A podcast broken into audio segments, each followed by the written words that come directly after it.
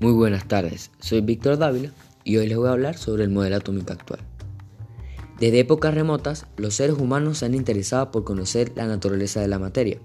En el siglo V a.C., el filósofo Demócrito crea el término átomo para referir a una partícula indivisible e indestructible, descripción a partir del cual John Dalton en 1808 postula el primer modelo atómico, arqueotipo que sufrió cambios a lo largo de los años como consecuencia de los avances y estudios científicos como Proust, J.J. Thomson, Rutherford, Bohr, Sommerfeld y Sondinger.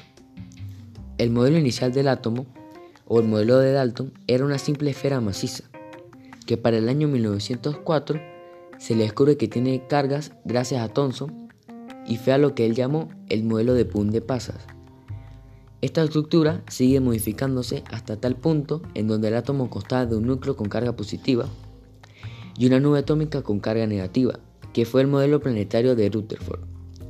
Los estudios siguientes explicaban forma cuántica la estructura del átomo.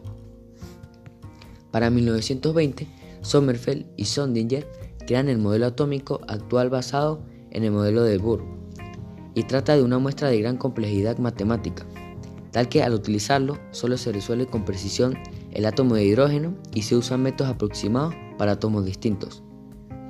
Este modelo señala que dentro de un mismo nivel de energía o dentro de un mismo orbital existen diferentes subniveles energéticos, lo que crea una variación de energía en un mismo nivel, en donde las órbitas son elípticas. Además, gracias a la excentricidad del orbital, se genera un nuevo número cuántico, es el número cuántico azimutal, encargado de determinar la forma de los orbitales y ayudar a definir el compartimiento de los electrones.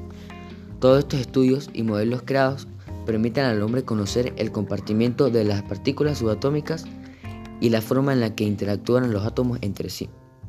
Conocimiento de gran importancia para el hombre, pues permite pronosticar el resultado de reacciones entre dos o más elementos.